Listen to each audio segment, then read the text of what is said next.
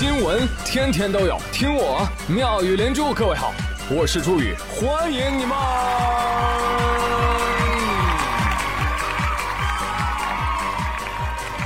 谢谢谢谢谢谢各位的收听啦！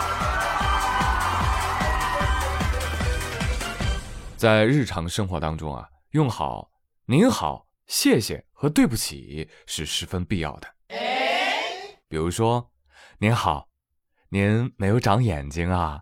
会不会说对不起啊？我可谢谢您全家了。这不是玩命呢吗？哎，我就要把这句话啊送给那些喜欢在马路边种椰子树的人啊。而最近在广东佛山第一人民医院门口有一个男子被绿化树叶给砸倒在地，趴在地上起不来了，知道吧？附近保安一看，哎呦，赶紧推来了病床，紧急送医啊！但是，一开始我看到这个新闻的时候呢，我是很疑惑的，就是点开之前，树叶子还能砸倒人？碰瓷儿的吧？这个点开之后，哎呦，草率了！就就这个树叶子跟我们认知里的那个树叶子，它它不是一个东西，你知道吗？因为这是空中炸弹大王椰树的叶子啊，它的叶子三米多长。哎呀，这突然让我想起了“一叶障目，不见泰山”的典故啊！你说这么一大片叶子砸头上，那何止不见泰山，可能连明天的太阳都看不见了。朋友们，你现在信了吧？你现在相信武林高手飞花摘叶皆可伤人了吧？嗯，不瞒大家，我也是去过南方，我才我才相信的啊！我去过南方，我才知道哇。坟头草果然能长一米多高，就是你第一次见到南方植被的那种狂野的那种震撼啊，不亚于跟南方蟑螂 Plus 的第一次亲密接触。此外呢，南方的朋友还需要注意天降芒果、天降椰子、天降菠萝蜜。你看。我明明说的是安全警示，但是此时北方的朋友却流下了不争气的口水。哎，擦一擦，很丢脸的。哎，最近啊，这个强对流天气多发，提醒大家一定要多多注意啊。嗯。那本周呢，其实还有一件很扯的事儿哦，就是杭州野生动物世界的瞒报事件。这个瞒报的豹子，越狱的豹子。已经被抓住了啊！抓住了两只，被抓住的时候呢，警察对他们进行了讯问。老实交代，你们到底是几号跑的？五月六号的时候跑没跑？嗯，没跑。五月八号呢？跑了没有？跑了。跑了几个？我们跑了仨。但是我们在五月十号的时候得到了消息，说你们其实四月十九号就跑了。哎，我招，我招，我招。法律的铁拳，不要锤我！要锤就锤动物园，是他们让我们这么说的啊！动物园怎么回事啊？元芳说：“哎，不好意思啊，给您添麻烦了。这个为什么没上报呢？主要是怕影响五一的客流量，所以就憋着没报。好家伙，就为俩钱儿，你置周边市民的生命于不顾啊！”哎，不是俩钱儿，那可是十九天的门票钱，五千万呐，三分之一爽呢。我他妈明白了，在你们眼里啊，重要的不是金钱豹，而是金钱。呸！这管理有漏洞，为了盈利呢，坚持不告诉游客。哼，你们用的是他侏罗纪公园的剧本啊！你们这是？你以为跑的是三只猫吗？溜达一晚上自己回家呀？那好在是现在。警方给找回来俩，那第三只外逃金钱豹仍在搜救当中。而在前天，民间搜救队的工作人员表示，我们呢在附近地区布置了九个点，我们一共带了九十只鸡上山啊，对这个豹子进行诱捕。所以呢，我们在挑鸡的时候也要挑选一些比较活跃的鸡。鸡说：“我这辈子做过最后悔的事情就是太活跃了。”豹子跑了，为什么我们鸡要遭殃？这就是对我们鸡的暴击呀！哎，凡事往好的方向想，是不是？让你们来诱捕，并不是说你们就一定会被吃，是不是？你万一幸存下来了呢？你们还可以出去吹牛了。哎，说了你们也不信，鸡我啊是猎过豹子的。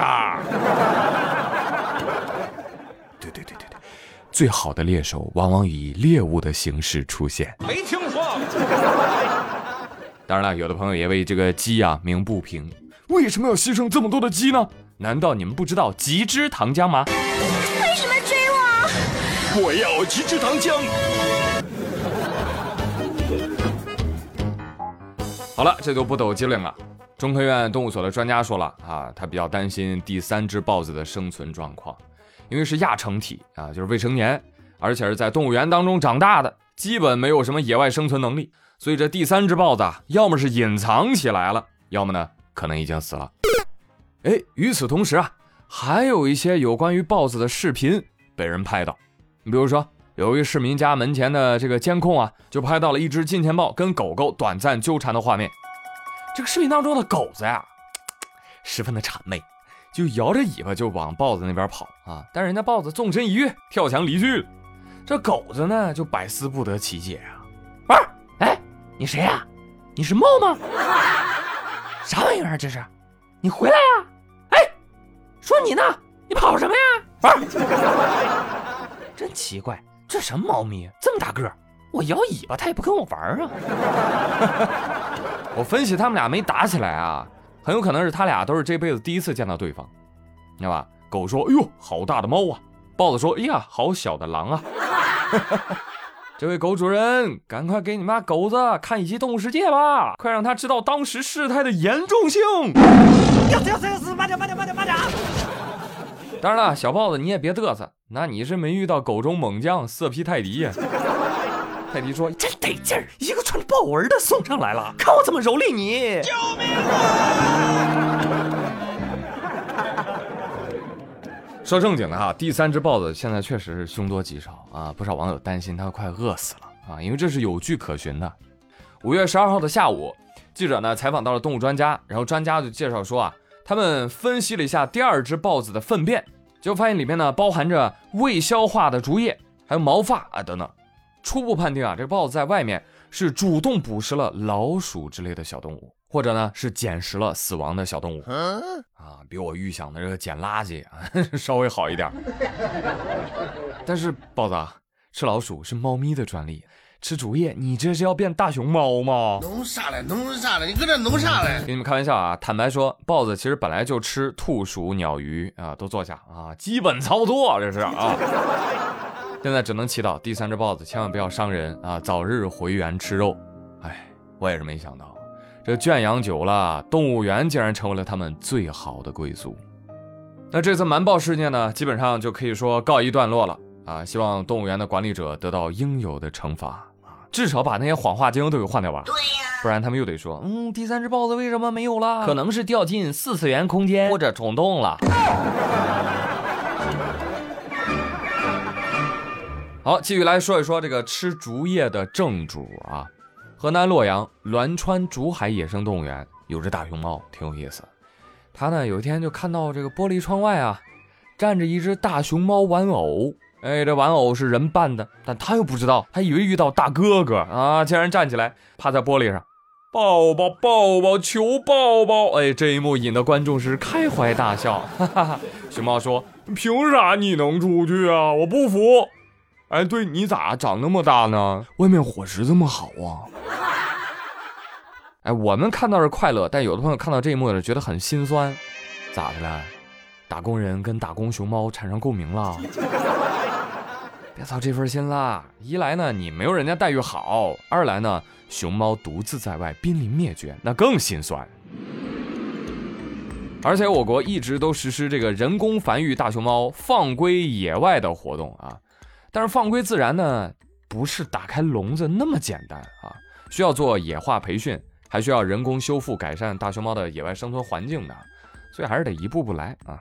今天他们在笼子里，是为了明天能够更好的走出去啊，成为那个凶猛的食铁兽啊。